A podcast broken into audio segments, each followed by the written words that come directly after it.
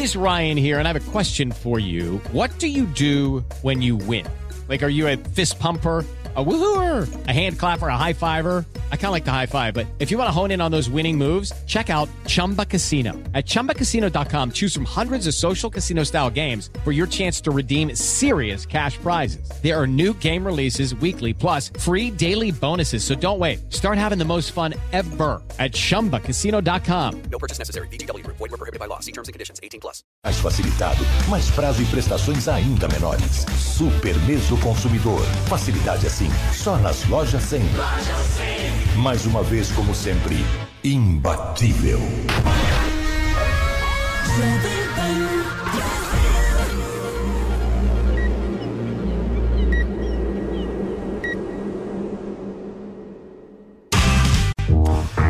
Olá, ótima quarta-feira para você, minha excelência. Chega mais começando o nosso Morning Show aqui na Jovem Pan News. Muita coisa para a gente conversar hoje e no Morning desta quarta nós vamos falar sobre o Biden porque ele elevou o tom contra Vladimir Putin e também o chamou de ditador. O presidente dos Estados Unidos prometeu novas sanções contra a Rússia e a gente discute aqui.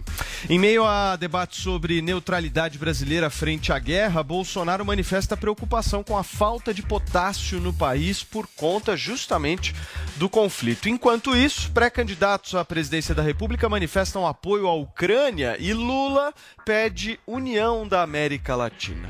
E o entretenimento, gente, a gente nunca esquece dele. O BBB, ex-BBB, né? Tiago Abravanel, uh, foi retirado da vinheta de abertura do programa. O ator não aguentou a pressão e desistiu do reality show. E a gente vai conversar sobre essa polêmica e muito mais no Morning que começa agora, ao vivo, no rádio, no YouTube e na Panflix, contando muito com a sua audiência. Certo, Paulinha? Bom dia. Bom dia, Paulo Matias. A gente começa contando a historinha para nossa tag de hoje, hashtag Eu Fugiria Para. Eu não sei se vocês acompanharam a saga desta criança, uma criança de 9 anos, um menino que estava onde? Em Manaus e foi parar no aeroporto de Guarulhos. Pois é, esse menino, às 6 horas da manhã, fugiu de casa, sem dinheiro, sem nada, pegou três ônibus, foi ali para o aeroporto de Manaus e conseguiu embarcar num voo para São Paulo.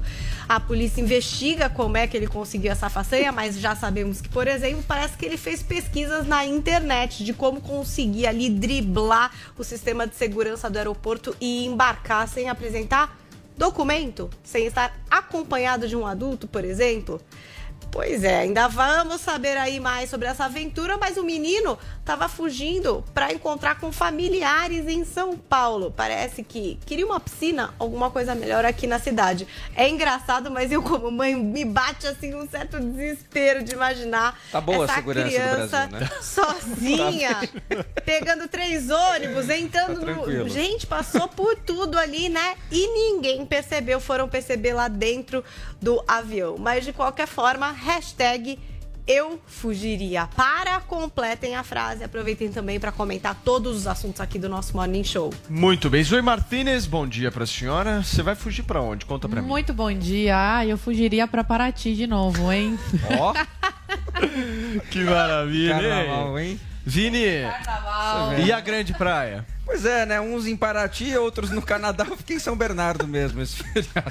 Paulinha, vamos começar o programa de hoje, então, atualizando um pouco a situação lá na Ucrânia. A ONU já fala em quantas mortes e quantas pessoas já deixaram o país nos últimos dias ou não?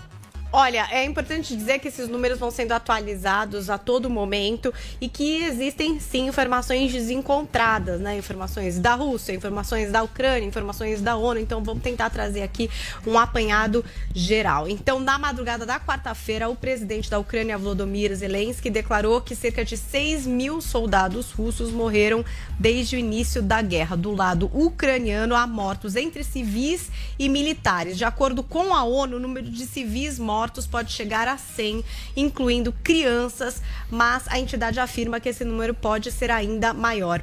Anteriormente, a gente tinha aí. É, cerca de 21 pessoas mortas nesse ataque ao aeroporto de Gostomel, né? É, agora, o bombardeio de Kravik, desculpe, 21 pessoas eram confirmadas. Agora já estão aí mais quatro mortes confirmadas pelo Serviço de Emergência da Ucrânia. 200 militares mortos em Gostomel, ataque ao aeroporto de Gostomel. Kravik é a segunda maior cidade da Ucrânia, tem mais de um milhão de habitantes, fica no leste do país e por isso que está aí é, muito se falando sobre essa localização específica que foi bombardeada. Não é verdade? Kiev, a capital da Ucrânia, parece que a tensão ali por aumenta. Então, no sul do país, a gente tem as forças do presidente russo Vladimir Putin, que dizem ter tomado o controle da cidade de Kherson, que fica perto da península da Crimeia. Mas autoridades ucranianas negam e falam em cerco. Então, ó, de acordo com o jornal The Kiev Independent, o Estado-Maior-Geral das Forças Armadas da Ucrânia disse que as forças russas estão tentando avançar em todas as direções, mas que encontram resistência dos militares ucranianos, ucranianos em todos os lugares e estão sofrendo perdas.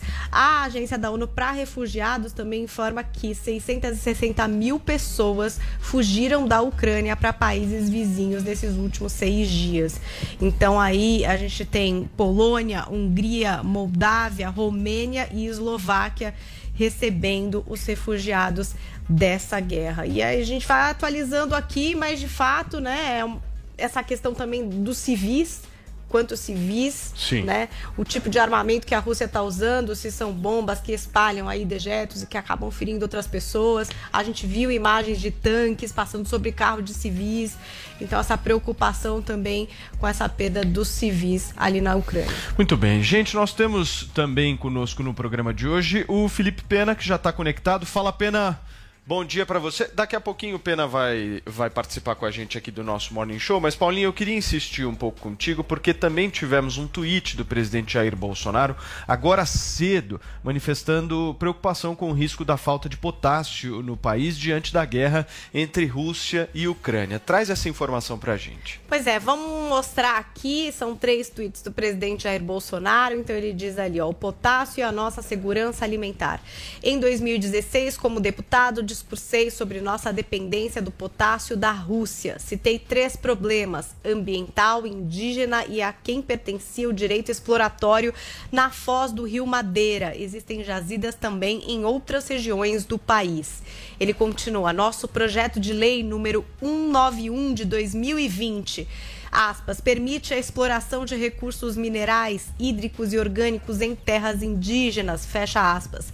Uma vez aprovado, resolve-se um desses problemas. Ele segue com mais um tweet. Com a guerra Rússia-Ucrânia, hoje corremos o risco da falta do potássio ou aumento do seu preço. Nossa segurança alimentar e agronegócio, economia, exigem de nós, executivo e legislativo, medidas que nos permitam a não dependência externa de algo que temos em abundância, escreveu o presidente Jair Bolsonaro. Muito bem, Paulinha. Temos, produção, o nosso Felipe Pena aqui. Então daqui a pouquinho a gente conversa com ele. Zoe, muita gente está dizendo, né? Tem várias análises. A gente está vivendo num momento, meu caro Vinícius Moura, de narrativas, né? Tem narrativa Sim. de um lado, narrativa do outro e tal. A gente tenta, no meio desse, dessa história toda, buscar fatos e informações. O lado americano diz que o Putin está isolado. Você acha que ele está mesmo isolado? Isso procede? Ou você acha que tem uma belíssima estratégia sendo executada? Olha, o Putin é um estrategista, ele não entrou nessa, nesse conflito aí sendo amador, sabemos muito bem da, da, do histórico extenso que ele tem. Então ele sabia que ficaria isolado mesmo. Isolado, entre aspas, porque a China, que agora está se posicionando mais neutra. No começo estava apoiando, sim, a Rússia. E agora, vendo que pode ser prejudicada aí suas negociações com a União Europeia e os Estados Unidos, deu para trás, né? Não, não está avançando tanto e não está apoiando abertamente a Ucrânia. Mas se eles quisessem mesmo fazer alguma coisa né, contra a Rússia, apoiando essas invasões eh, sem pé em cabeça contra a Ucrânia, os Estados Unidos e a China têm toda a capacidade, a condição, né, o poder militar de fazer isso. Então, já estamos vendo aí que esse, essa, esse isolamento, deixar a, a, a Rússia isolada, não está funcionando. A Rússia continua avançando, o Putin está preparado, né? É, é, é o país mais é, bem armado, se não o segundo, mas é, é, melhor armado da, do, do, do mundo, e é, tem uma reserva né, de dinheiro bilhões de, de, de, de dólares que o Putin é, guardou aí para esse, esse confronto. Então, vi, se eles, eles, quisessem fazer alguma coisa, o Paulo, já teriam feito. Gente, é mais um te... eu, eu vejo como um teatro. Eu não eu sei se procede um essa informação, mas eu vi circulando por aí, queria até pedir a ajuda da Paulinha, que o Putin teria uma riqueza estimada em 200 bi de dólar. 200, só ele, Vini, não estou falando da Rússia. Estou falando dele, patrimônio dele, os filhos, a coisa ele toda. adquiriu como? 200 bis. Ele adquiriu, enfim. Riqueza fazendo... pessoal, é esse mesmo valor. Olha aí, é ó, tá vendo? Valor. 200 pessoal. bi, só É igual- o Putin, igual o gente. Fidel, o Fidel só o Putin. Bilhões. 200 bi guardado. Acho que dá para fazer. Ah, dá pra fazer um pé de meia. dá ali, para né? fazer tranquilo. É, né? agora chama atenção também essa, esse tweet do presidente Jair Bolsonaro, Paulo, porque muito está se discutindo sobre essa possível neutralidade aí do Brasil diante desse conflito, mas o presidente Jair Bolsonaro manifesta essa preocupação sempre com as questões sobre essa relação comercial que o Brasil tem com, com a Rússia, é um grande parceiro comercial, principalmente no que se refere ali à questão dos, dos fertilizantes. Agora é importante lembrar que, que o Brasil já se posicionou contra a Rússia na- no, no Conselho da ONU, né, com, com relação a, a restrições ali à, à Rússia. Tá Apes- votando com os Estados Unidos. está votando junto com os Estados Unidos. A única coisa que teve é que o Brasil não saiu em, em forma de, pra- de protesto naquele discurso do chanceler russo lá, que discursou e muitos países abandonaram né, a reunião naquele momento e o representante do Brasil eh, permaneceu ali. Mas o que importa é que na hora de votar, de decidir, de se posicionar, o Brasil se posicionou contra a Rússia, mas o presidente Jair Bolsonaro, no seu discurso, ainda mantém um tom de neutralidade. É, eu né, acho que Paulo? está faltando no discurso do presidente da República, Vini, uma incisividade no que se refere à soberania territorial da própria Ucrânia, né? Porque a Sim. gente está discutindo justamente isso, né? Há uma invasão territorial muito clara, de maneira assim explícita, feita pela Rússia em relação à Ucrânia. A gente precisava condenar um pouco mais de maneira Mas você veemente. concorda que é, o Brasil não tem nada a ver com esse, esse conflito? Estamos bem longe, aliás. Você concorda que vai prejudicar mais ainda a vida do brasileiro, por exemplo? Porque a Rússia, parando de mandar fertilizantes para o Brasil, vai parar né, a produção de alimentos para o prato do brasileiro. Então, mais civis que não Então. tem nada a ver com esse conflito vão ser afetados. Eu também tinha um pouco da sua avaliação, mas aí eu ouvi um comentário ontem, se eu não me engano, dizendo o seguinte: olha, se o Brasil não se posicionar, independente do que aconteça, vai vir a maré em cima. Porque imagine os que o Estados Brasil, Unidos aí. Mas imagine não que o Brasil não a se posicione, certo? O Brasil siga nessa linha. Olha, não, aqui é neutralidade, porque é só no discurso, porque é como o Vini falou, na prática na ONU está votando com os tá Estados votando com os Unidos. Estados Unidos. Nós estamos falando. A, na- a nossa análise aqui, Zoe, é uma análise do discurso do presidente da República. Ponto. A ação prática do Brasil já foi feita em relação à parceria com os Estados o que Unidos. vai mudar Ponto. nesse cenário Então. o, o Bolsonaro se posicionar veemente? Relacionamento O Brasil não é internacional. potência militar. Só isso. Relacionamento internacional. Como é que o Brasil vai ficar? Como é que o relacionamento do presidente da República vai ficar com os outros Mas presidentes? é uma grande como, por hipocrisia, exemplo, porque quem é potência militar não está fazendo nada Joe contra a Rússia. Biden, como por exemplo ah, Boris Johnson, como outros caras que estão justamente só olhando. Mas a culpa é do quem- Biden. Eu entendo. O Biden Apoiou abertamente a entrada da Ucrânia na OTAN, Paulo. Tudo que está acontecendo é por causa do Biden. é que- E agora errou até o nome, não falou ucranianos, falou, falou iranianos no seu discurso.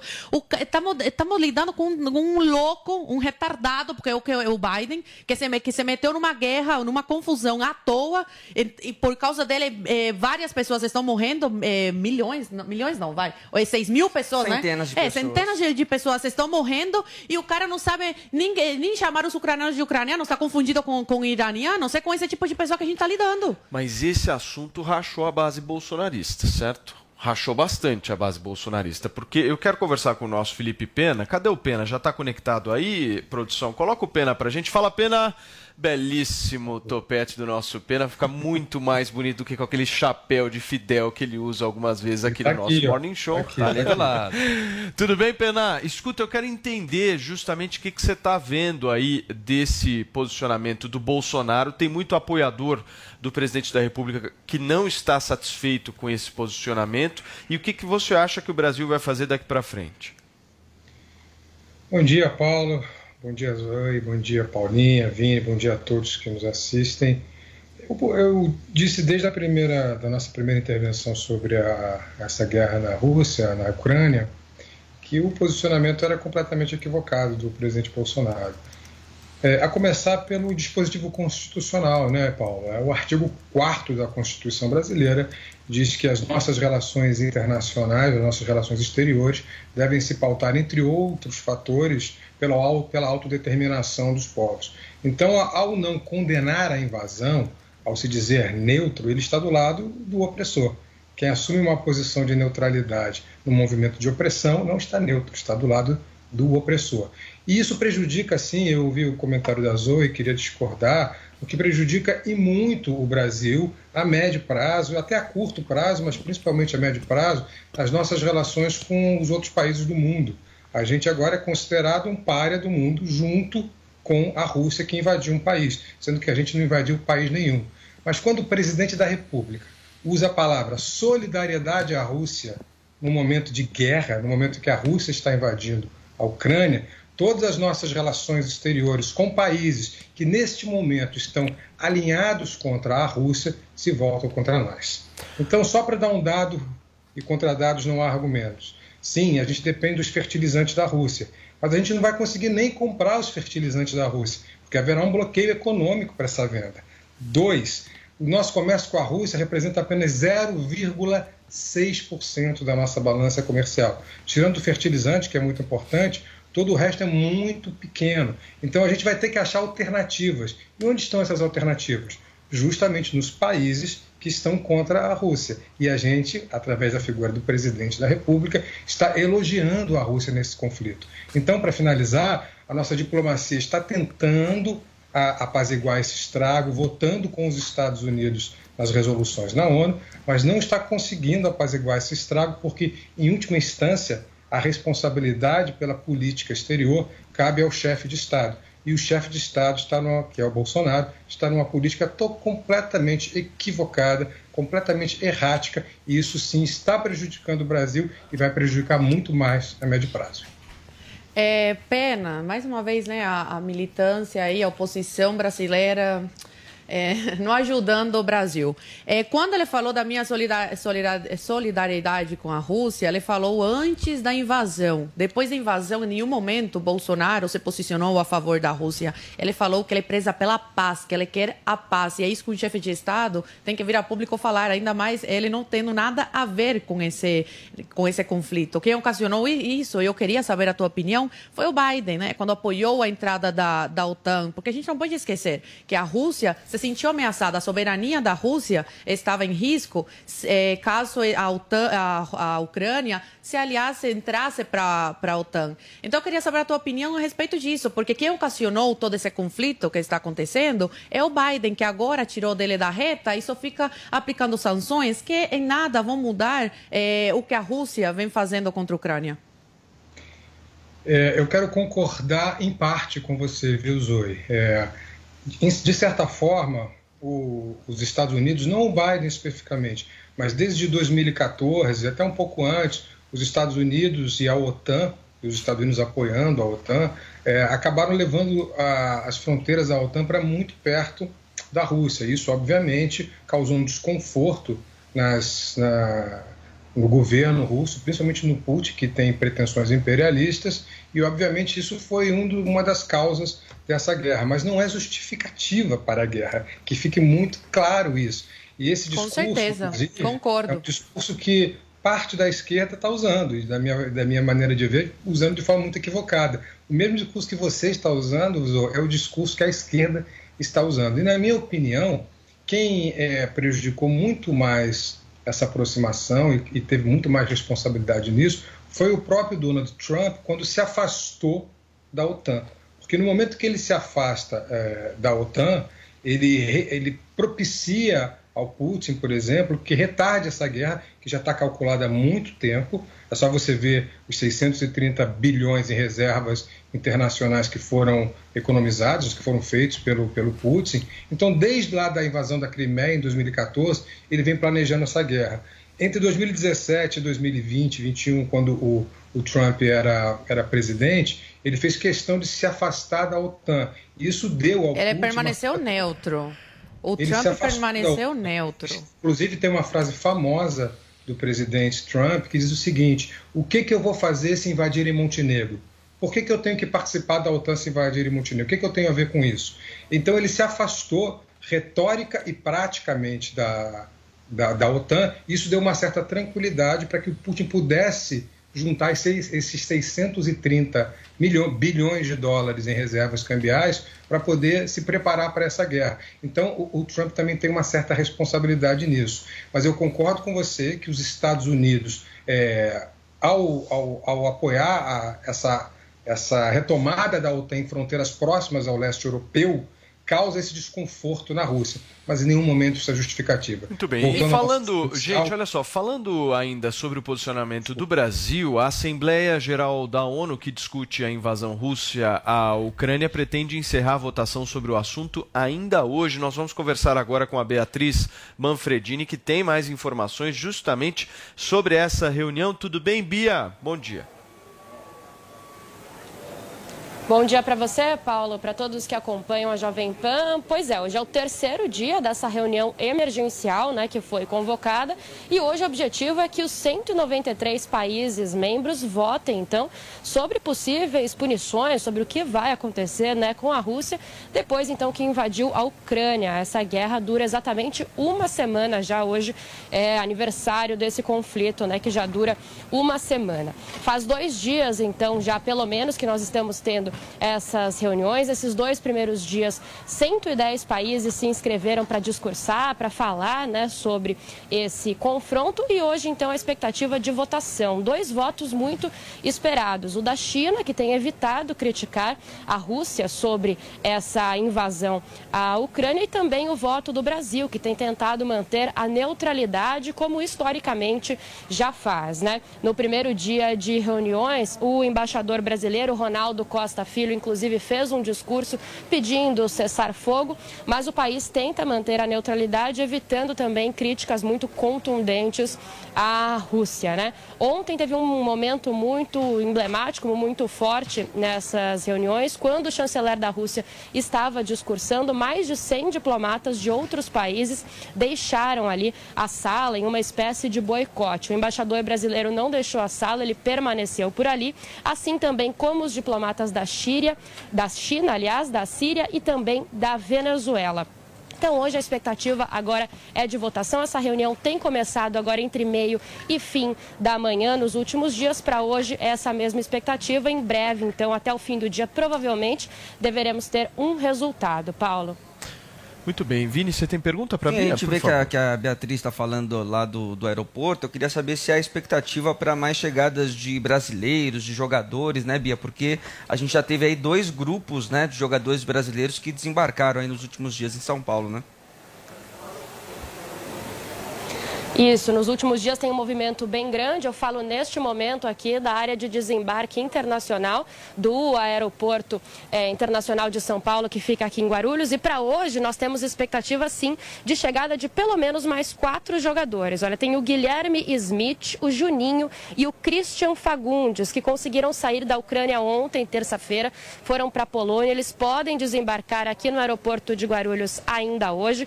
Também o Lucas Rangel, com outros amigos. Eles também conseguiram sair da Ucrânia, foram para a Polônia e ontem estavam em Portugal. Então tem expectativa que eles peguem um voo de Portugal aqui para o Brasil e desembarquem ainda hoje. Pela manhã, por volta das 6 horas da manhã, o jogador David Neres também chegou por aqui. Ele não falou com a imprensa, passou direto, mas então hoje já tivemos chegada de um desses jogadores brasileiros que atuam na Ucrânia e pelo menos mais uns quatro devem passar por aqui ainda nesta quarta-feira, Vini. Германии. Muito bem. Bia, obrigado pelas suas informações. A Bia que está diretamente do Aeroporto Internacional de Guarulhos. E qualquer Exatamente. novidade, qualquer notícia, você chama a gente e entra ao vivo aqui no Morning. E ainda Paulinha... hoje no Morning, Paulo, a gente vai mostrar a chegada desses brasileiros, desses jogadores brasileiros. A gente acompanhou todo Boa. o drama, né? Os vídeos que eles gravaram lá, acompanhado de familiares. Felizmente, muito deles, muitos deles estão conseguindo voltar ao Brasil. Muito bem, Vini. Daqui a pouquinho, então, a gente uh, vai acompanhar aqui no Morning isso que o Vini disse. Mas eu queria, Paulinha, que você pudesse contar um pouco para a gente a expectativa sobre o posicionamento da China, né? Como é que tá? Pois é, tem essa informação aí de que nessa terça-feira o ministro chinês das Relações Exteriores, Wang Yi, telefonou para o homólogo dele ucraniano, Dmitry Kuleba, e pediu uma resolução do conflito por meio de negociação. É, então, essa foi a primeira ligação divulgada dos representantes aí desses dois países em seis dias de guerra na Ucrânia. E aí também teve essa questão do Wang Yi dizer que lamenta profundamente este conflito que eclodiu entre Ucrânia e Rússia e presta extrema atenção à dor sofrida pelos civis. No início, vocês se lembram bem, a China, que se aproximou de Moscou nos últimos anos, mas que tem também laços diplomáticos e comerciais com a Ucrânia, tinha se recusado ali a condenar o ataque da Rússia ao país, inclusive não queria chamar ali essas ações de invasão.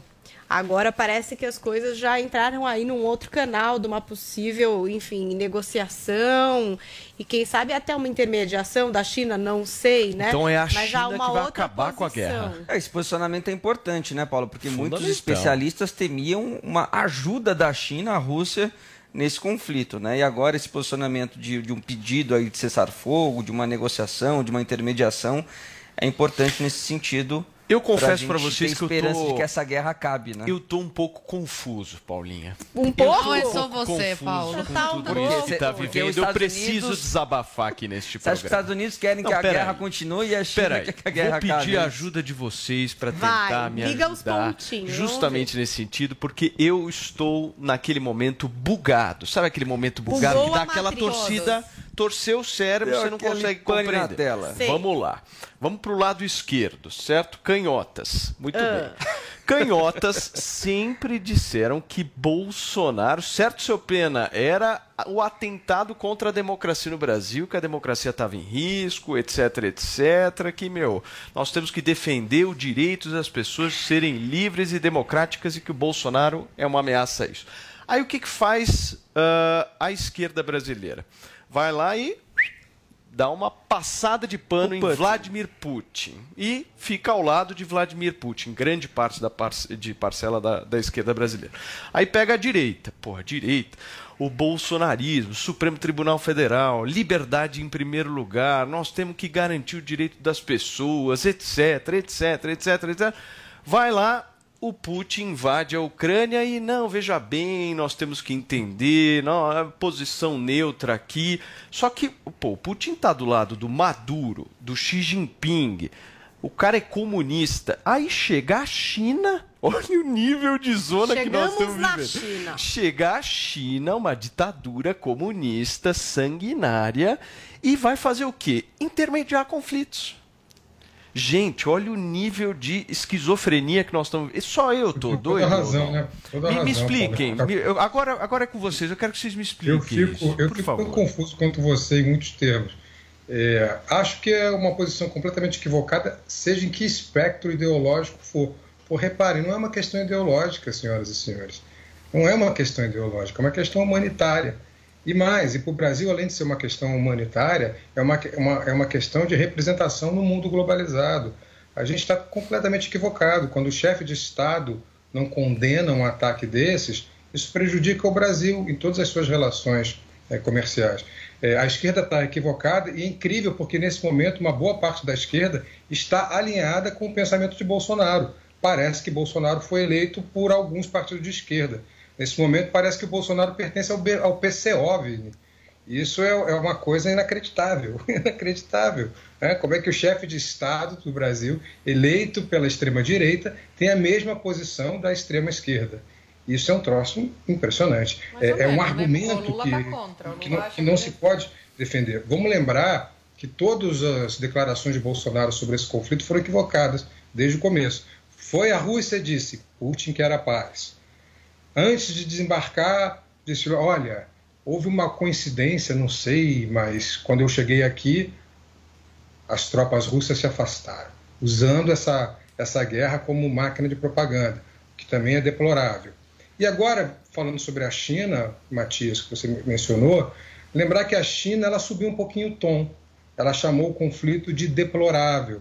Ela não condenou ainda, mas já está numa escala de condenação maior do que a do Brasil. Ao chamar de deplorável, coisa que foi feita ontem. Então, isso credencia a China a ser, sim, o mediador desse conflito, é que é o que vai acabar acontecendo. De qualquer forma, eu sou daqueles que acreditam que o Putin já perdeu essa guerra, por mais que ele consiga vencê-la militarmente. É, eu não sei por que, que as pessoas estão surpresas que ainda não tenham invadido Kiev. As tropas russas aprenderam. Quando invadiram a capital da Chechênia, foram Pena, duas invasões. Mas quem disse, quem disse que ele para aí? Não, mas não é questão de parar, o, o, o Matias. Ele já perdeu em termos de posicionamento mundial. Ele não consegue invadir os países da OTAN, porque se ele invadir um país da OTAN, tem uma retaliação imediata. E aí a gente tem um conflito mundial. Então isso não vai acontecer. Isso, nem o Putin vai. Olha, eu, Putin eu, quer- eu tinha a sua opinião na semana passada aqui. Lembra, Vini? Que eu falei, imagina, guerra aqui, não vai acontecer, estamos saindo de uma pandemia, mas agora eu não coloco minha mão no Eu fogo sempre em achei que a haveria isso, não. guerra. Eu disse isso no primeiro programa aqui, até eu usei a frase, está lá no YouTube para quem quiser ver, a guerra já começou. A guerra já tinha começado quando o Putin fez aqueles exercícios militares ali bem na fronteira com a Ucrânia. O objetivo dele é reconfigurar a geopolítica do leste europeu. Ele vai conseguir isso? Vai, de certa forma. Daqui a alguns dias ele vai conseguir dominar Kiev, vai conseguir dominar a segunda, Krik, que é a segunda eh, maior cidade da, da Ucrânia, mas não vai conseguir dominar o povo ucraniano. Não vai conseguir dominar o povo ucraniano. Vai haver guerra de guerrilha. Aliás, parece que o presidente ucraniano, a gente ainda vai tratar disso, eu sei, está na pauta do programa, leu muito o Karl von Clausewitz, que é o maior teórico de guerra da história. né? Daí vem a famosa frase: a melhor defesa é o ataque. Que o Clausewitz pensava nisso, em organizar a defesa como elemento de dissuasão do inimigo. E ele tem feito muito isso, o exército ucraniano tem feito muito isso, inclusive em termos de mitologia. O Clausewitz acreditava que um país invadido, se saísse correndo, como fez, por exemplo, o presidente do Afeganistão, ficaria desmoralizado para sempre. Já ao contrário, se permanecesse mesmo inferior- com inferioridade numérica no campo de batalha, criaria para si uma mitologia de guerra, de guerreiros. Isso são palavras de Clausewitz 200 anos atrás. E acho que nesse ponto o presidente ucraniano está saindo muito bem. Esse presidente que era o comediante, que ninguém dava nada por ele, está saindo muito bem. Não é herói. O herói é o povo ucraniano, não é ele. Mas as decisões do comando militar estão sendo nesse sentido, Paulo. Perfeito. Agora, a questão da China, não, não, não dá para deixar ela como uma boazinha da história. O governo chinês eh, só se interessa com seus próprios interesses. A China vai sempre para o lado que melhor for para eles. Então, eh, se, ele, eh, se a China recuou governos. agora, se a China recua agora e não está tão a favor da Rússia, pelo menos eh, na frente das câmeras, por trás sabemos que são super aliados, é porque as exportações da China para a União Europeia e para os Estados Unidos são 10 vezes maior do que para a Rússia. Então tem aí o interesse eh, econômico deles fala mais alto do que essa questão humanitária. Mas todos, E- né, Zoe? Pra todo mundo. é isso Ok, aí. mas eu não quero agora colocar aqui a China como uma vozinha, a intermediadora Não, de não. conflitos, Mas é a que quer a está paz. querendo. Claro o que que ela está querendo justamente com esse movimento é de ser a nova potência conciliadora. Mas sabe o que mundial, mais me é deixa eh, indignada com isso? É que, mais uma vez, a gente vê aí civis inocentes perdendo as suas vidas, fugindo do seu país, tendo, eh, eh, sendo obrigados né, a fugir do seu país, que muitas vezes você não quer migrar. Às vezes você quer viver a, a sua vida no país né, que te viu nascer. E você é obrigado a sair fugido do seu país por causa desses conflitos que esses governantes criam, essas guerras aí, esses conflitos, e ficam aí das suas casas só eh, em briga de sofá, enquanto o, o- a- os civis, as pessoas comuns, têm que ir à guerra e dar as suas vidas por essa, essa briga aí, que é sempre pelo mesmo motivo briga de poder. Olha só, gente, pena, eu vou passar a palavra para você daqui a pouquinho, porque o encarregado de negócios da embaixada da Ucrânia no Brasil disse que não pode, não se pode aplicar o conceito de imparcialidade em um conflito no qual se sabe quem é o agressor. A Camila Yunes está ao vivo com a gente para explicar justamente bem melhor essa fala que eu acabei de trazer. Bom dia, Camila, tudo bem? Oi, Paulo, muito bom dia para você, para todos que nos acompanham aqui na Jovem Pan.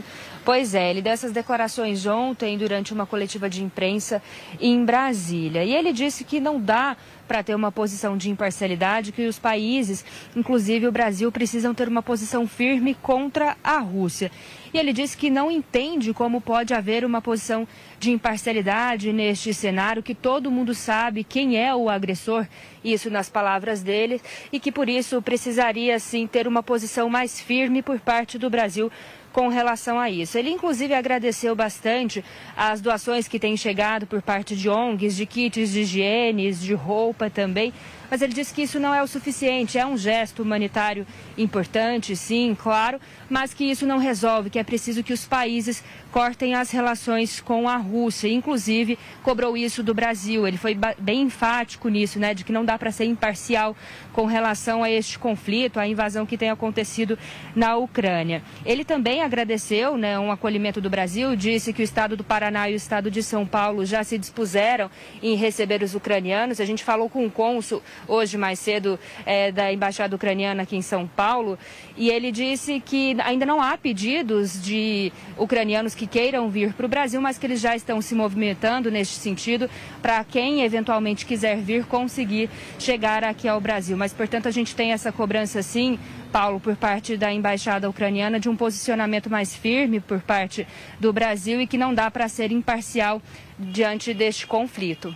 Muito bem, Camila, obrigado pelas suas informações. Qualquer coisa você chama a gente aqui. E olha, enquanto nós vamos aguardando então esse posicionamento do Brasil e de outros países, vamos ver como é que foi o manifesto de quatro pré-candidatos à presidência da República em apoio à Ucrânia. O destaque chega e é com a Caterina Achute.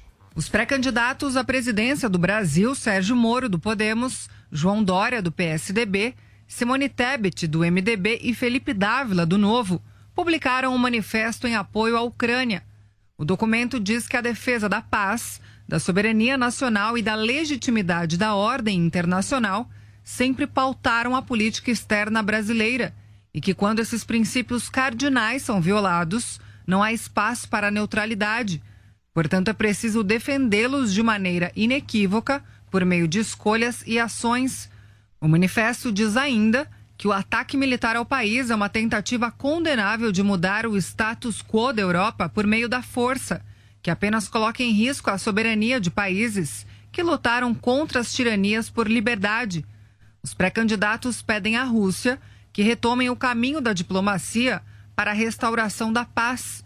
Ao governo brasileiro, a solicitação é de que haja um posicionamento e de que o país se junte com aqueles que defendem a soberania da Ucrânia e que buscam a solução pacífica do conflito. Muito bem, gente. Olha aí, Pena. A união da terceira via, pelo menos em apoio à Ucrânia. É, deixa eu vou falar sobre isso. Só queria comentar é, a declaração do encarregado de negócios da Ucrânia no Brasil. Ele pediu que Bolsonaro tivesse solidariedade ao povo da Ucrânia, assim como ele falou em solidariedade à Rússia. Ele só pediu isso, só ele que condenasse a guerra e que, e que desse uma palavra de solidariedade ao povo ucraniano. E aí vem o comentário sobre esse, essa nota. É, três comentários rápidos, Paulo. Primeiro, a nota vem exatamente no vácuo do presidente da República. Se o presidente da República não presta solidariedade a um povo que está sofrendo como o povo ucraniano, a um povo que foi invadido por, outra super, por, outra, por outro país, por uma potência militar, os quatro candidatos entram nesse vácuo, nesse vazio.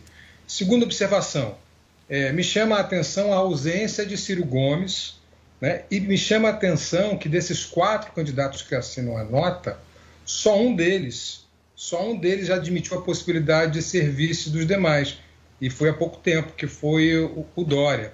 Acho que o Dória está vendo esse xadrez eleitoral da terceira via de uma forma diferenciada.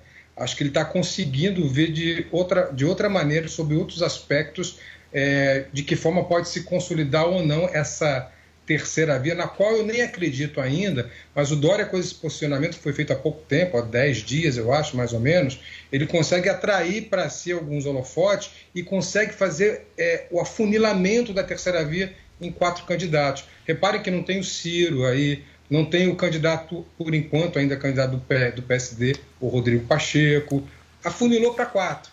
E isso é uma vitória, uma pequena vitória desse campo aí que começa a se articular. E talvez tenha o dedo do João Dória aí, que é o mais experiente de todos eles é, nessa, nessa nota que foi dada hoje. O, o, Pena, o posicionamento do Ciro é pró-Rússia? Eu não vi um posicionamento dele pró-Rússia. Não, Não, não estou falando disso. Estou falando que esses quatro que assinam conseguiram é, isolar o Ciro.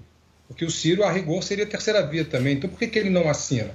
Mas Alguém é que o pode dizer, Ciro, o Ciro é mais de esquerda, né? Eu acho Mais que é de isso, esquerda? é isso que diferencia. Não, ele comparado a esses quatro, ele é um cara bem mais à esquerda. Total. Mas E aí eu acho que eu acho tem que, eu acho afinidade. que é, esses quatro que assinam a nota, esses quatro eles podem se juntar numa candidatura única para presidência. O Eles tá- vão se juntar, isso tá Então, o. Ciro não está nesse meio. O Ciro não vai se juntar com, com esses candidatos. Por Você isso acha, que- Vocês acham mesmo que o, que o Dória, por exemplo, seria vice do Sérgio Moro?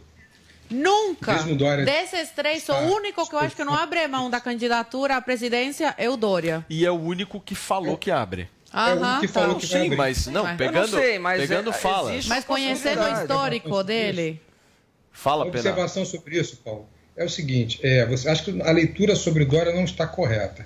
Primeiro, é, nunca menosprezem alguém que tem a ma- uma máquina estadual com a máquina paulista nas mãos numa eleição presidencial. Ele vai ter isso através do seu vice-governador, que vai ser candidato ao governo do Estado. Também não podemos menosprezar isso. Dois, o Dória tem que mostrar. É, é, você pode discordar do Dória, eu discordo em 90% de tudo que o Dória fala. Agora, eu não posso negar ao Dória, por exemplo, a paternidade da vacina no Brasil. Se os brasileiros estão vacinados, é por causa de João Dória. Eu não posso negar isso, por mais que eu discorde dele. Então, o Dória tem coisas para mostrar. O Dória tem uma administração para vender. E por que a campanha impopularidade dele é tão Isso- grande, a rejeição dele é tão grande? tem- concordo com você, Zoe. Ele tem uma rejeição muito grande, mas ele também tem muitas coisas para mostrar, goste ou não dele. Então, eu, eu vi aí um, um dedo do João Dória nesse afunilamento de só Mas quatro essas candidatos coisas que ele tem para mostrar, as a pessoas não veem isso.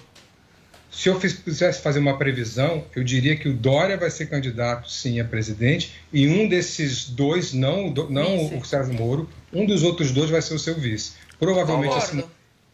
Paulo, só para ser justo com o Por Ciro, favor. tweet dele do dia 28 de fevereiro agora, dizendo o seguinte: o Brasil deve repudiar, sem meias palavras, a invasão da Ucrânia pela Federação Russa.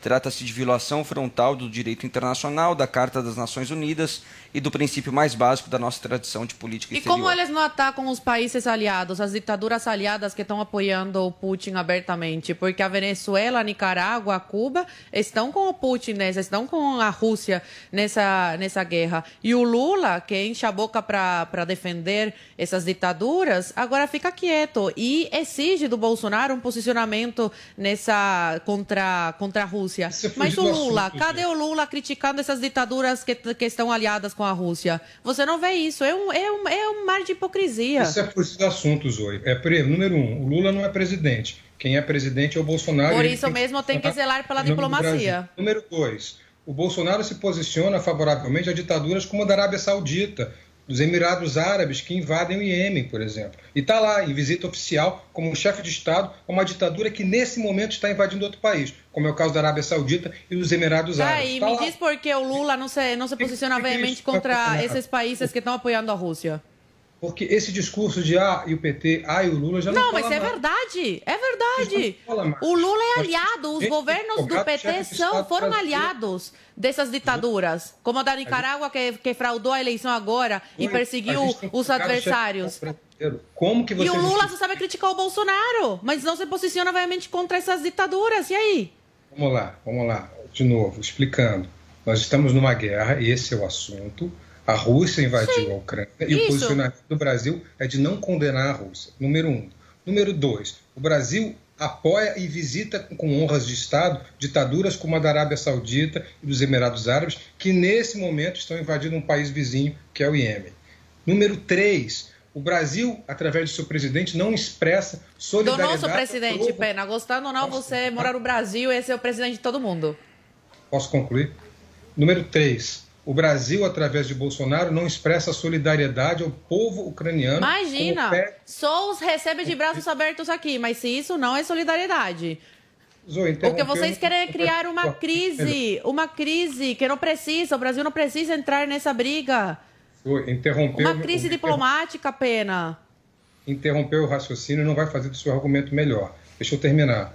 Número 3. O Brasil, como pediu o encarregado de negócios da Ucrânia no Brasil, que é uma espécie de embaixador da Ucrânia no Brasil, não prestou solidariedade ao povo ucraniano, que, como você mesmo disse, está sofrendo com essa guerra. Número quatro, o Brasil, ao, se, ao ficar isolado pela posição do presidente da República, traz danos para a sua economia a médio prazo que a gente não tem como prever.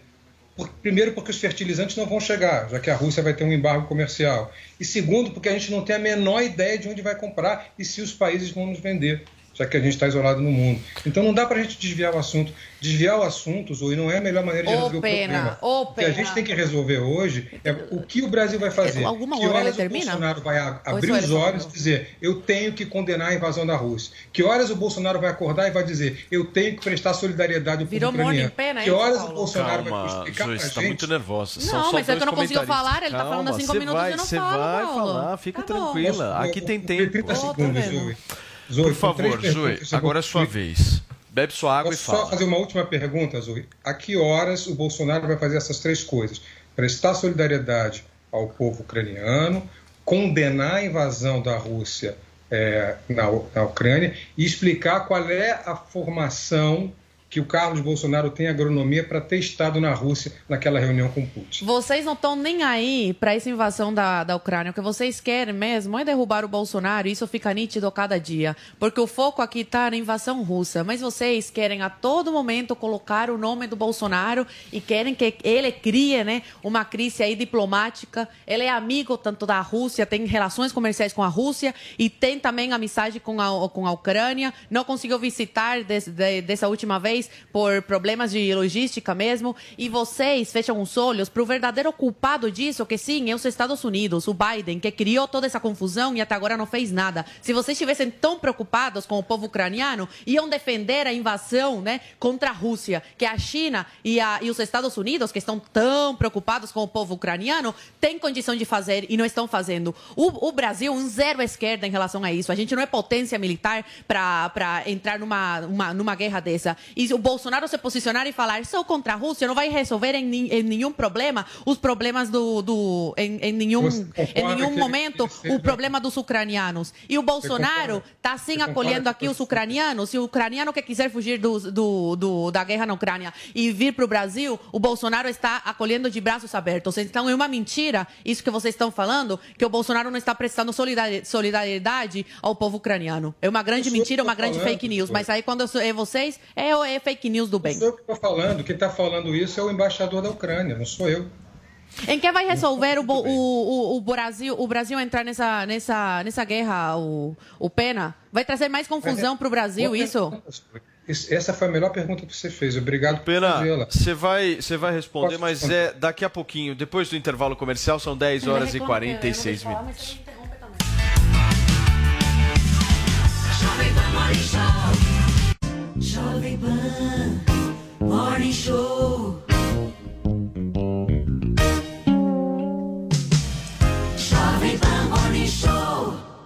As lojas 100 têm preço baixo sempre, mas neste mês o preço baixo será mais baixo ainda. É a sua chance de comprar tudo o que você precisa em condições ainda melhores. É o super mês do consumidor nas lojas 100. É preço mais baixo para você comprar mais fácil ainda. É crédito mais facilitado, mais prazo e prestações ainda menores. Super mês do consumidor. Facilidade assim, só nas lojas 100. Mais uma vez, como sempre, imbatível.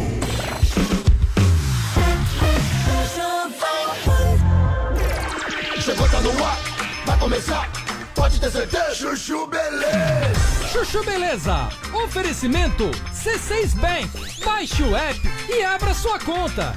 Gente, e eu que tava indo pra Nova York, aí virei pro Rô, falei que a gente precisava comprar dólar. O Rô falou, Sam, esquece. Entra agora no app do C6 Bank e abre uma conta global. Falei, que é isso? Aí ele me explicou que é uma conta em dólar ou euro no mesmo app da minha conta C6 Bank no Brasil. Super fácil de abrir, que é só seguir o passo a passo e pronto. Aí com a conta global a pessoa consegue comprar dólar ou euro com a cotação menor, pagando menos IOF, consegue fazer saques no exterior e o melhor, né? Qualquer compra internacional com a conta global sai em média 7% mais barata que com o cartão de crédito, você acredita? Não, falei, então tá. Eu abro a conta global no C6 Bank, a gente vai pra Nova York, eu compro aquela bolsa carérrima que eu tava de olho, e com o dinheiro que eu economizar eu te pago um jantar no Cipriani pra você não brigar comigo, que tal? ah, parece maluca, né? não, sério. Se você vai viajar e é que nem eu, que gosta de gastar, mas não gosta de jogar dinheiro fora, abre agora uma conta no C6 Bank. Doutor Pimpolho.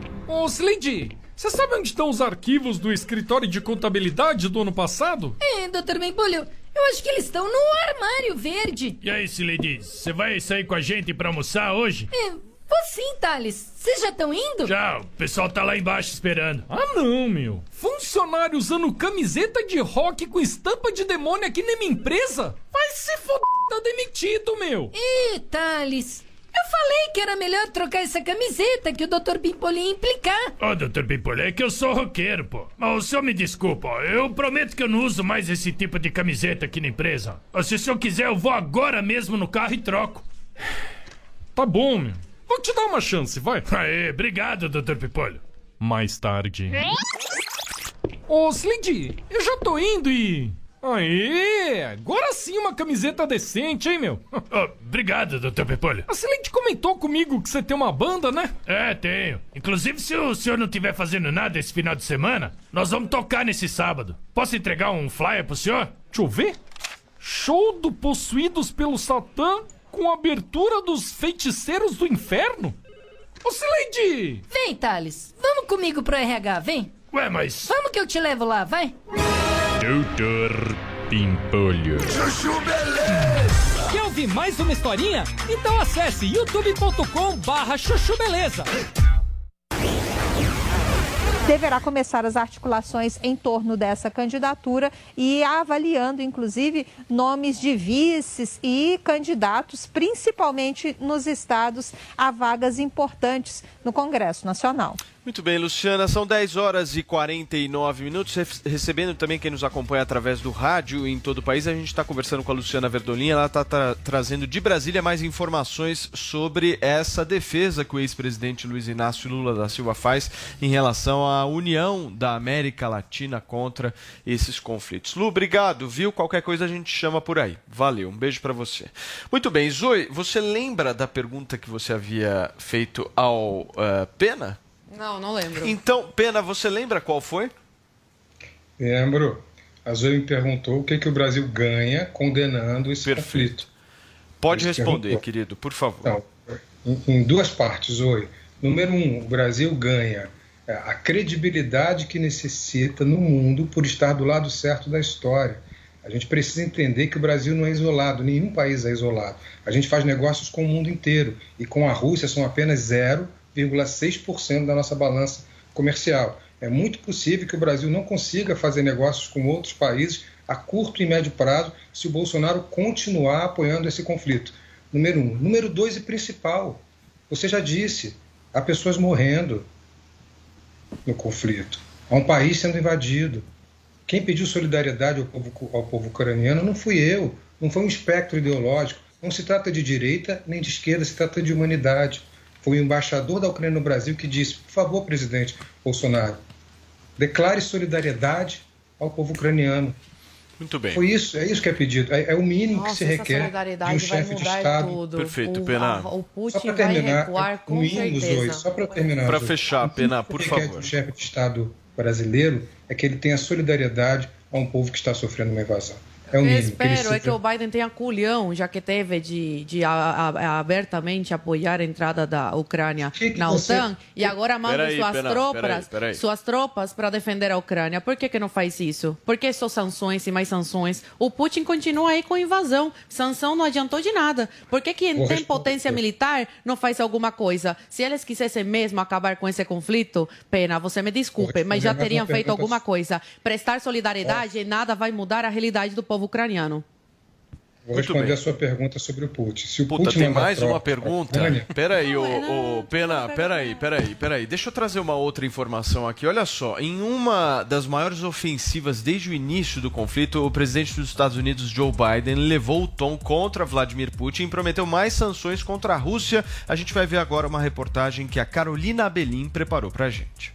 200 soldados do Exército dos Estados Unidos desembarcaram no Aeroporto Internacional de Nuremberg, na Alemanha. O objetivo é fortalecer uma eventual coalizão com a OTAN, Organização do Tratado do Atlântico Norte e 7 mil soldados norte-americanos devem chegar à Europa nos próximos dias. Nesta terça-feira, os Estados Unidos confirmaram o banimento de voos russos. A medida foi anunciada pelo presidente Joe Biden no discurso do Estado da União, no Capitólio. And tonight, I'm announcing that we will join our allies in closing off American airspace to all Russian flights. Biden fez um duro pronunciamento contra Vladimir Putin, prometeu mais sanções e destacou que o objetivo é estrangular a economia russa. O presidente norte-americano mostrou apoio a Volodymyr Zelensky, destacou que a liberdade sempre vai vencer a tirania. Biden também prometeu caçar os oligarcas russos e disse que Vladimir Putin está isolado, ficou mais fraco e o resto do mundo ficou mais forte. A fala foi aplaudida de pé pelos presentes no Congresso norte-americano, entre eles a embaixadora ucraniana Oksana Markarova. Biden disse ainda que os estados vão proteger cada polegada de território da OTAN. Fight Ukraine, but to defend our NATO allies in the event that Putin decides to keep moving west. Uma pesquisa Ipsos Reuters revelou que 43% dos adultos norte-americanos aprovam a resposta do presidente Joe Biden à Rússia pela invasão da Ucrânia. Os números subiram com relação aos 34% que apoiavam a ação na semana passada. Ainda que 71% dos entrevistados acreditam que os Estados Unidos deveriam fornecer armas à Ucrânia. E nós vamos agora para os Estados Unidos, porque o Eliseu Caetano uh, é, vai contar para a gente por que, qual foi a razão que o maior russo, o banco russo saiu do mercado europeu. É isso mesmo, Eliseu? Bom dia.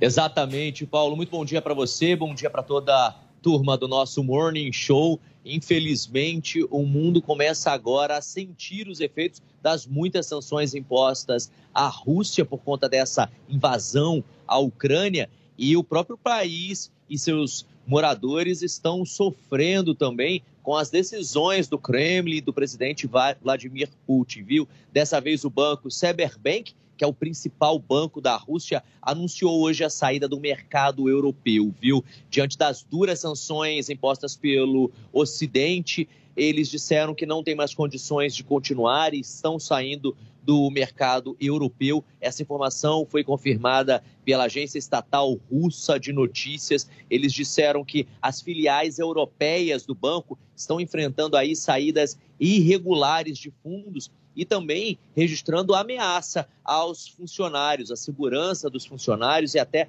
das agências. De acordo com o comunicado, o banco está presente em cerca de oito países europeus. São eles Alemanha, Áustria, Croácia, República Tcheca, Hungria, Eslovênia, Sérvia e Bósnia. Herzegovina. As filiais europeias do Seberbank dispõem aí de um nível elevado de capitais e também de ativos, e os fundos dos clientes estão garantidos, isso de acordo com as legislações locais, que podem, obviamente, ser alteradas a qualquer momento, porque o país está numa guerra, não é verdade? A filial do Cyberbank na Suíça, de acordo também com o um comunicado, Paulo e turma do Morning Show, não está envolvida. A Polina Trizinova, que é diretora de comunicação do banco, confirmou que o Cyberbank na Suíça não faz parte do Cyberbank Europa lá na Suíça. Portanto, o banco continua funcionando normalmente e assim como continua também, continuam no plural, melhor dizendo, as sanções da União Europeia para impedir que os bancos russos tenham acesso aos mercados internacionais de capitais. E Paulo, falando dessa questão do maior banco russo sair do mercado europeu, eu também atualizo aqui uma outra informação que foi divulgada ainda há pouco. O ex-bilionário, porque agora ele é ex-bilionário, viu? O banqueiro russo perdeu mais de 25 bilhões de reais em meio à guerra. A fortuna de Oleg Tinkov caiu mais de 5 bilhões de dólares, ou 25 bilhões de reais na cotação de hoje, em menos de um mês.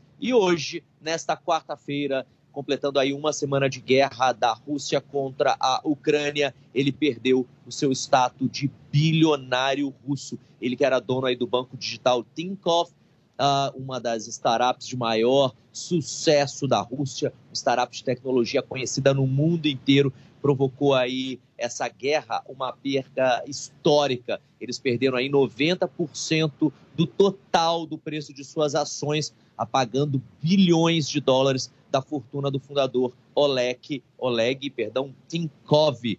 Ele era um dos, um dos homens mais ricos da Rússia uh, e também um dos, hoje, ex-10 bilionários russos. Ou seja, em uma semana de guerra, pelo menos 10 bilionários russos deixaram de ser bilionários e os russos, portanto, começando aí a sentir as muitas sanções impostas pelos Estados Unidos, União Europeia e também os parceiros e aliados. Eu volto ao estúdio. Ô Eliseu, mas sobrou uma graninha para eles ainda, né? Dá para sobreviver. dá para sobreviver na Rússia. Agora, se você parar para pensar, ô Paulo, que lá também a moeda desvalorizou um bocado, não é verdade? Olha, de acordo com essas sanções internacionais, quem tem dinheiro fora está congelado. O dinheiro não pode voltar para o país. De qualquer forma, a Rússia não está mais fazendo parte daquele SWIFT, que é aquele sistema sim, internacional sim. de transação bancária. Então, eles não conseguem nem botar dinheiro para fora do país e nem trazer dinheiro para fora, para dentro, perdão, do país. Ou seja, quem tem dinheiro na mão tem, quem não tem, não tem. E daqui a pouco a gente vai começar a ver os russos sofrendo aí a falta de alimentos, por exemplo. Ah, houve uma corrida aos bancos lá, ah, os bancos tiveram que fechar porque as pessoas estavam indo sacar os seus dinheiros, enfim, os bancos iam literalmente quebrar, como esse banco digital do Oleg, que perdeu aí 90% do valor de suas ações. O bilionário ficou milionário, mas também não se sabe até quando, porque a guerra continua, infelizmente, e a Rússia e seus moradores vão continuar sofrendo também com as sanções impostas pela comunidade internacional, Paulo. Eliseu Caetano participando com a gente aqui no Morning Show. Valeu, Eliseu, diretamente de Miami, nos Estados Unidos. E olha, gente, foi divulgado mais cedo um vídeo onde o presidente ucraniano Volodymyr Zelensky pede um cessar-fogo para poder avançar com as negociações de paz. Ele afirmou que a vida vencerá a morte. Zelensky também disse que não se pode sentar quando os aviões estão a sobrevoar e o bombardeio o bombardeamento continua. Abre aspas. Somos a favor do diálogo, sim, mas no mínimo os bombardeamentos têm de parar. Fecha aspas. Paulinha, o Zelensky tem se tornado um símbolo de bastante resistência lá na Ucrânia, né? Pois é, o que é bastante curioso. A gente vai contar um pouquinho do histórico do Zelensky, mas Primeiro, nessa atitude dele não deixar o país e de, desde o início, postar vídeos que, inclusive, viralizaram, incentivando a resistência do povo ucraniano. Então, isso é, o colocou ali como uma, uma liderança mesmo, inclusive validada por quem se opunha a ele, né? Opositores políticos que hoje entendem que ele está performando um bom papel ali em relação à Ucrânia e também em relação ao que ele tem feito para tentar, de uma forma diplomática ali, conciliar aí com outros países, esses diálogos, inclusive esse discurso que ele fez, ele acabou sendo aplaudido de pé. Então, assim, ele tem conseguido performar um bom papel. Ele que, de fato, era um ator, e aí muito se fala disso, né, desse passado é, do Zelensky, porque ele foi eleito aos 41 anos, tornou-se o mais jovem líder do país, teve 70% dos votos em 2019, é, não tinha nenhuma experiência militar ou política, ficou conhecido, na verdade, em 2018 por é, interpretar um professor de história honesto ingênuo que chega ao mais alto posto da República por acaso nessa série aí, O Servidor do Povo. Para vocês terem uma ideia, ele iniciou a carreira dele na TV em 1990, então participou de jogo de pergunta e resposta, é, participou de programa de humor, participou da Dança dos Famosos da versão ucraniana, gente, em 2006 vários programas humorísticos. Então, assim, tem inúmeras imagens, inclusive, aí na internet. Olha ele aí, ó. Olha aí. Olha ele aí dançando, mostrando o os homem movimentos. que está negociando. Pois é, então, fez o povo rir tudo. E agora ele está nessa outra posição, mas ele conquistou o respeito das é. pessoas mesmo. E ele tem conseguido. É, motivar essa população a resistir. Ele não saiu de Kiev. Tem até um tweet que acabou viralizando ali da embaixada da Ucrânia em Londres, que trazia ali, né, escrito: a luta está aqui, preciso de munição, não de uma carona. Aí seria uma resposta a uma oferta de evacuação dos Estados Unidos, né, de tirar ele ali da Ucrânia e tal. Não foi confirmada pelos americanos, mas ele dizendo: eu vou continuar aqui.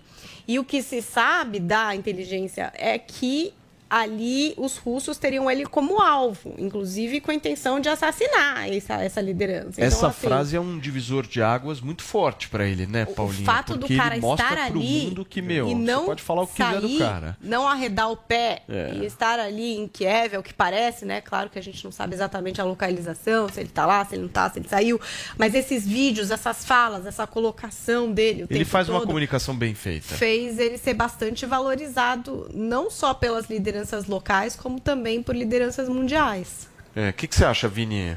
Eu, eu, eu vejo, eh, vi muitos especialistas comentando que ao mesmo tempo essas falas dele, essa coisa meio, meio midiática, pode até soar um pouco irresponsável, porque convoca a população ali para essa guerra, colo- estaria colocando parte da população risco. ucraniana em risco, né? Mas é, é o que você falou do ponto de vista do, do marketing político para ele, né, Paulo? Ele ganha, ganha muitos pontos aí, com certeza. Esses nessa, caras nessa... todos estão fazendo marketing político. Claro, né? Putin tá claro, fazendo, ele sim. tá fazendo o Biden quando Sim. vai lá e faz Eu acho que ele, ele usa um pouco justamente desse faz. passado dele, né? Porque, obviamente, ele, ele, imagino eu, que ele deve ter conseguido se tornar presidente do, da, da Ucrânia justamente por isso, né? Porque um cara que era ator e comediante, ele deve ter tido ali uma oratória eh, muito E grande. ele também teve um apoio financeiro muito grande. Vini. Um apoio muito grande financeiro de um oligarca. Inclusive, tinha assim, uma impressão de que ele talvez fosse até manipulado por esse cara super rico que acabou financiando a campanha dele. O que parece que depois também não se Ô, concretizou. Paulinha, dá ele falar o que quiser desse presidente ucraniano, menos que ele não é corajoso, né? Coragem esse cara tá demonstrando claramente que tem, porque não deve ser fácil você dar uma declaração dessa dizendo, amigo, eu não quero sair daqui, não preciso de carona, eu preciso é de munição. Acho que o Pena trouxe uma É, visão é bem, bem interessante, né? De que quando é, mostra ali uma resistência e tá ali, então cria essa mítica, É. né? É bem A interessante gente, que o Pena trouxe. a gente vai conversar um pouquinho mais justamente sobre o Zelensky para entender um pouco o perfil dele, saber a opinião da Zoe, do nosso Felipe Pena, mas é daqui a pouquinho a gente vai para um rápido intervalo comercial. Fica por aí, são 11 horas e 5 minutos aqui na Jovem Pan.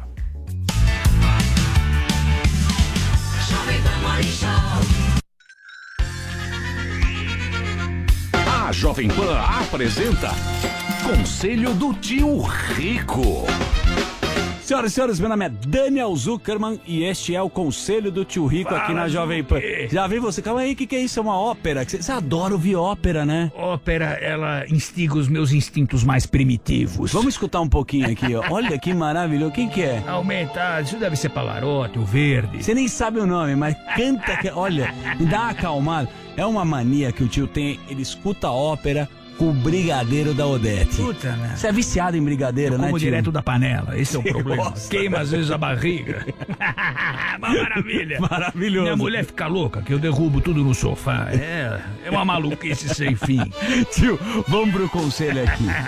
Muita gente tem que se preparar, a gente não calcula risco, como você sempre fala, e eu quero saber qual que é a importância da reserva de emergência na hora de investir. Como é que faz? O que que é reserva de emergência e como é que a gente tem que ter para se preparar? Vou te falar, o brasileiro, assim como o americano, que é pior ainda, não, não mede a consequência do negócio, vai Tá gastando. bom. Vambora. Porra, às vezes você pega a classe C e D, Zuki, o cara não pergunta o preço do produto, é Hum. Vambora. o preço da parcela.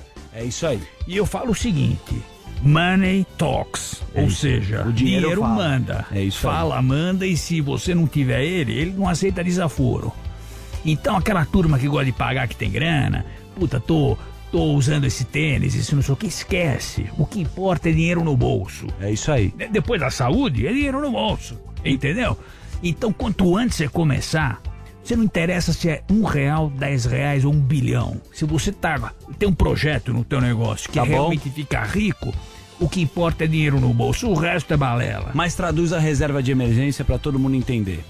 Basicamente, reserva de emergência é o seguinte: se der uma cagada na tua vida, que todo mundo tem, vamos combinar, você consegue socorrer pelo menos em, em um ano você já tem um negócio resolvido. Sabe qual é o problema? A, a turma fica alavancada. Porra, paga aqui, paga parcela. No... Eu falo pra Dona Odete, minha cozinheira. Tá. Ô, Dona Odete, se a senhora tiver parcela de alguma coisa, a senhora tá demitida. tá certo. Eu gosto que você já vai na jugular. Esse negócio de parcela é um perigo. Eu tenho Aju- medo. Ajuda em algumas coisas, mas Isso. é um perigo. Então é uma é seguinte. corda que todo mundo dá pra você se enforcar. Paga à vista e tem o seu dinheiro se der algum desespero aqui. Papai você- sempre falava: tem dinheiro, compra. Se não tem, não compra. Boa, tio. Esse foi o conselho do tio Rico aqui na Jovem Pan. Você quer beijo. mandar um beijo grande pra quem? Vou mandar pra uma grande mulher, uma das mulheres mais elegantes. Quem é? Dulce Pugliese. Dulce Pugliese. Lembra do Edson Bueno? Edson Bueno da Mil. Edson Bueno da Mil, maravilhoso. Ah, e a Dulce é uma mulher extremamente elegante, um beijo grande pra ela. Minha mulher Betina adora ela. Pô, já eu quero negociar um seguro com você. Esse Um foi beijo o grande. Esse foi o conselho do tio Rico aqui na Jovem Pan. Conselho do tio Rico. Jovem Pan, Morning Show.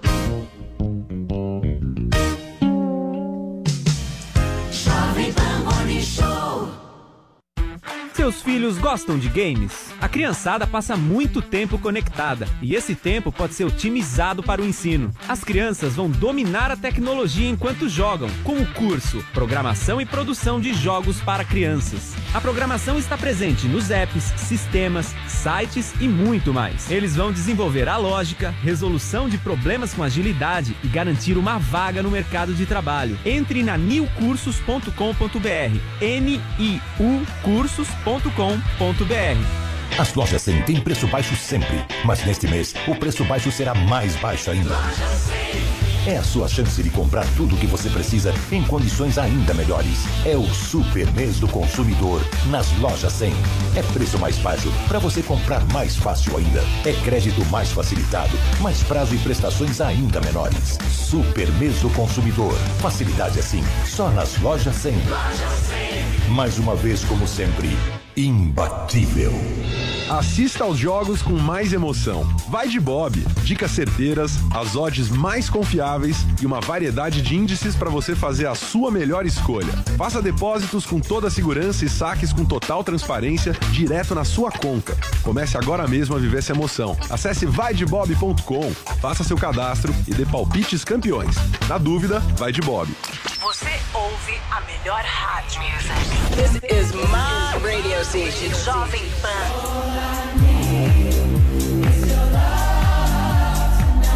This is number one. A melhor música. This is my music. Play here. One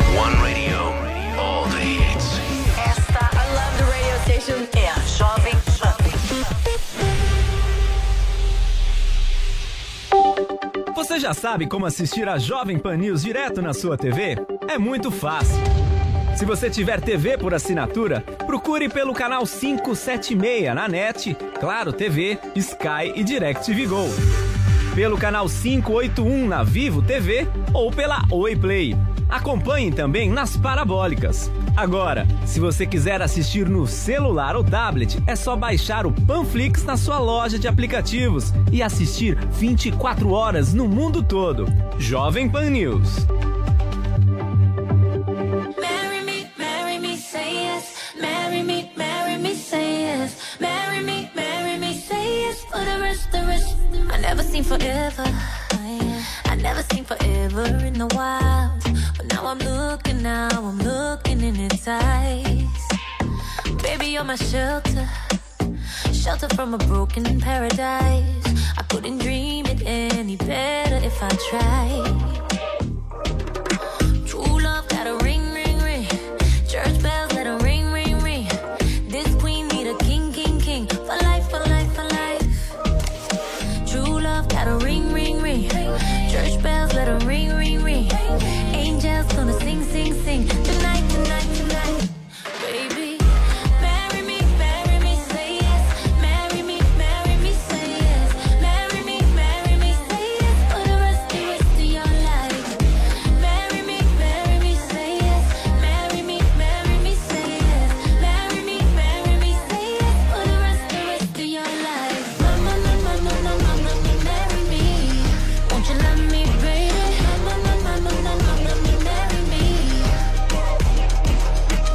I'ma fly out to Vegas.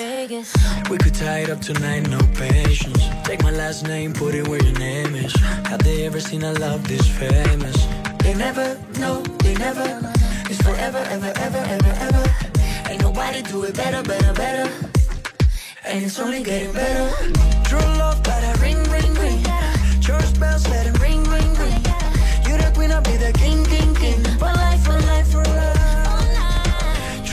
Love, ring, ring, ring. Church bells, let it ring, ring, ring.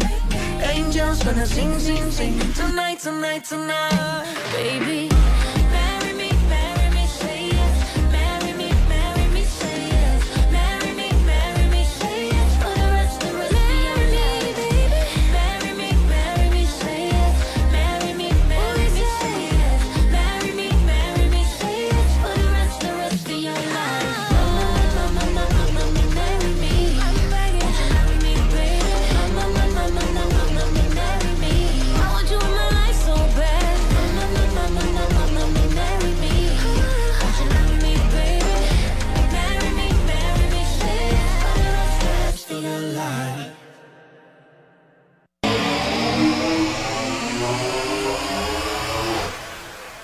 Minutos, eu queria muito receber você que nos acompanha também através do rádio. Nós estamos aqui ao vivo com o nosso Morning Show na Jovem Pan News. E olha, gente, ontem à noite desembarcou em São Paulo mais um grupo de brasileiros que conseguiu deixar a Ucrânia. Quem acompanhou essa chegada foi a nossa repórter Carolina Abelim.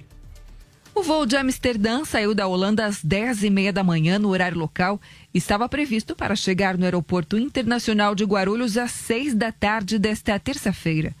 Nele estavam os jogadores do Shakhtar Donetsk, Vinícius Augusto Tobias da Silva e Vitor Eduardo da Silva Matos, mais conhecido como Vitão.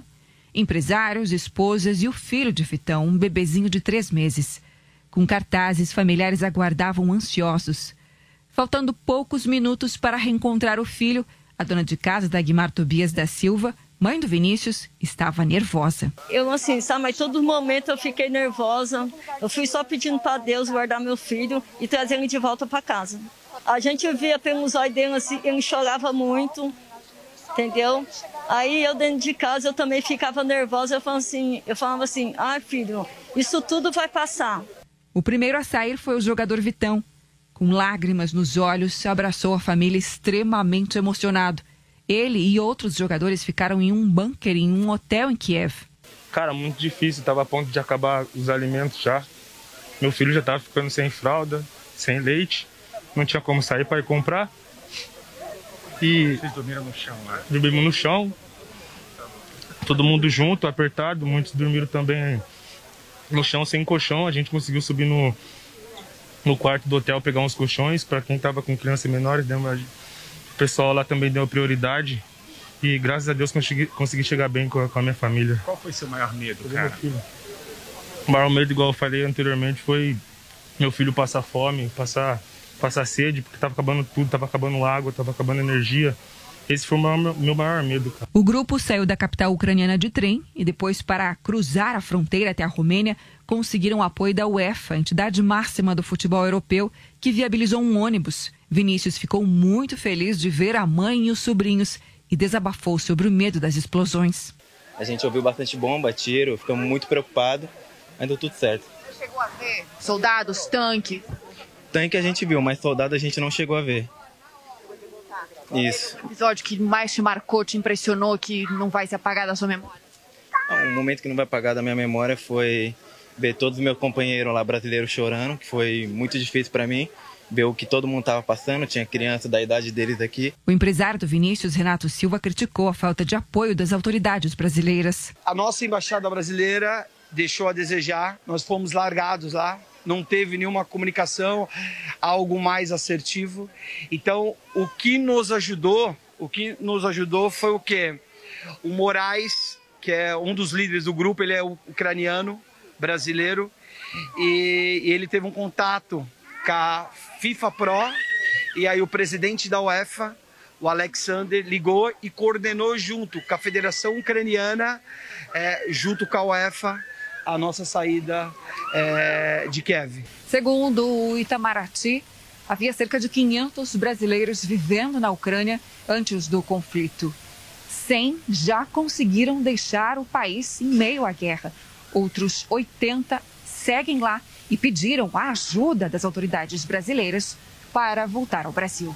Em nota, ainda o Itamaraty falou sobre o trabalho das embaixadas brasileiras. Um apoio que prevê a possibilidade de resgate quando as condições permitirem, privilegiando sempre implementar a evacuação segura e ordenada dos nacionais, que segue buscando localizar e contatar brasileiros ainda no país para verificar a situação pessoal de todos, as condições de segurança nos locais onde estão abrigados e a possibilidade de eventual evacuação.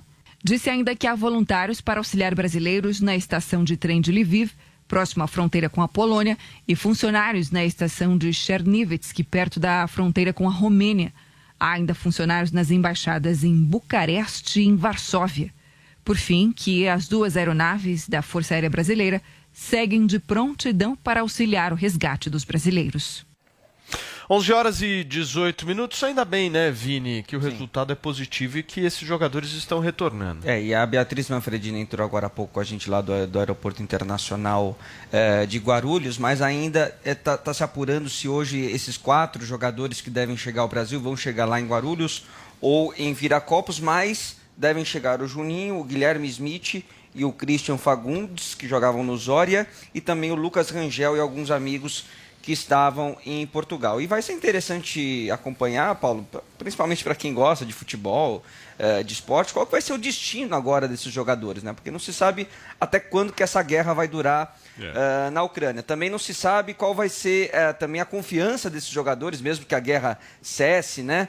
de voltar agora para o país e de continuar jogando nesse, Como é que ficam os campeonato. contratos, né? Como é que ficam, Vigentes, como é né? que ficam os contratos? Alguns clubes brasileiros já estão oferecendo, obviamente, ali estrutura, CT, né, para esses jogadores. Mas como é que vai ser? Esses jogadores vão ser emprestados, vão rescindir É. eh, contrato? Próprios jogadores da, da- brasileiros que jogam na Rússia, né, Paulo? Até o Pablo, ex-zagueiro do, do Corinthians, também estão pedindo para rescindir o contrato deles, porque obviamente não, não concordam aí com a decisão da Rússia invadir a Ucrânia. Então a gente deve ter novas, eh, eh, novas atualizações, informações sobre essa questão aí Participação nos da próximos dias, Rússia lembrando nas que eliminatórias, né? Enfim, Exatamente. ainda- A, o- a FIFA pediu o banimento aí da Rússia em todas as, as modalidades, né?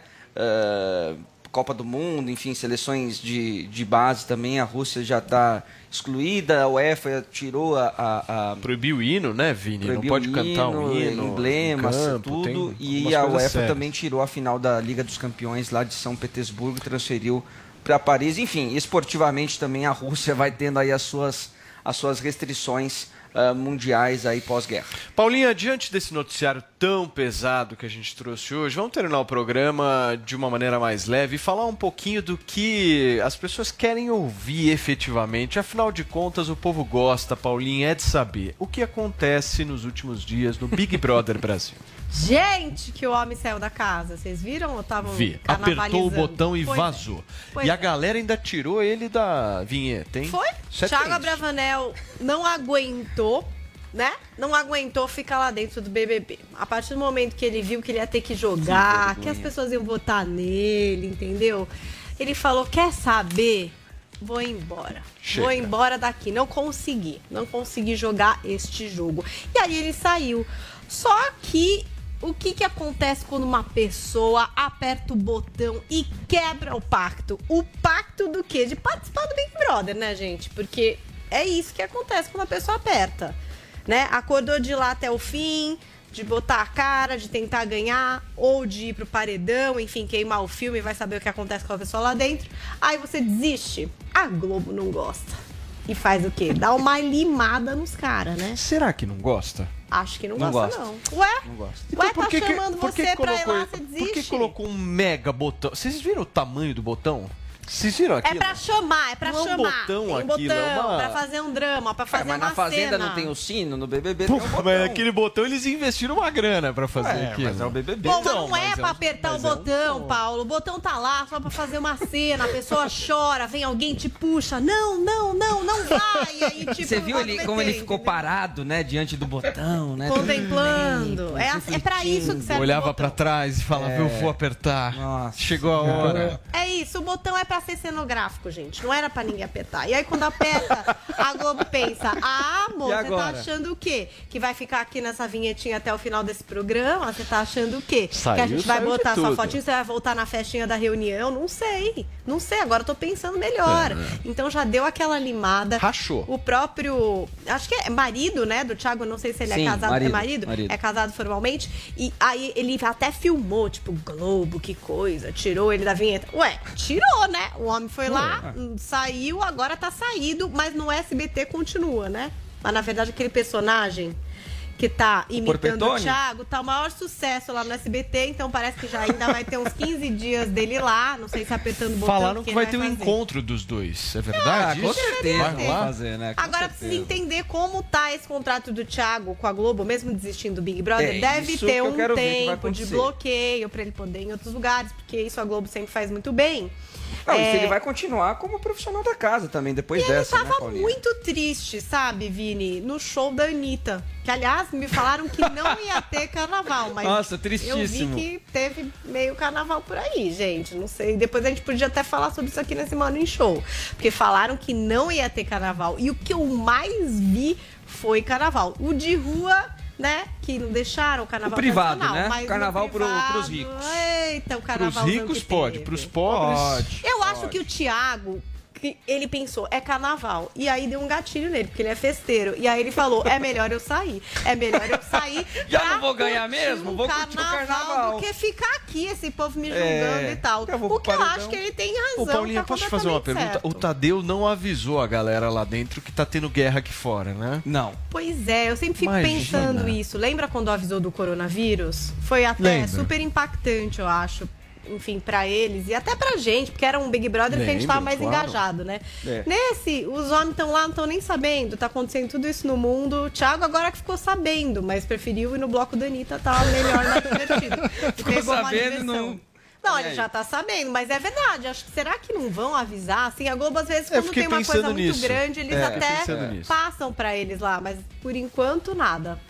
Mas olha, Muito eu vou bem. te falar, hein, Paulo, que, fe- que carnaval, né? da- Você viu a aglomeração?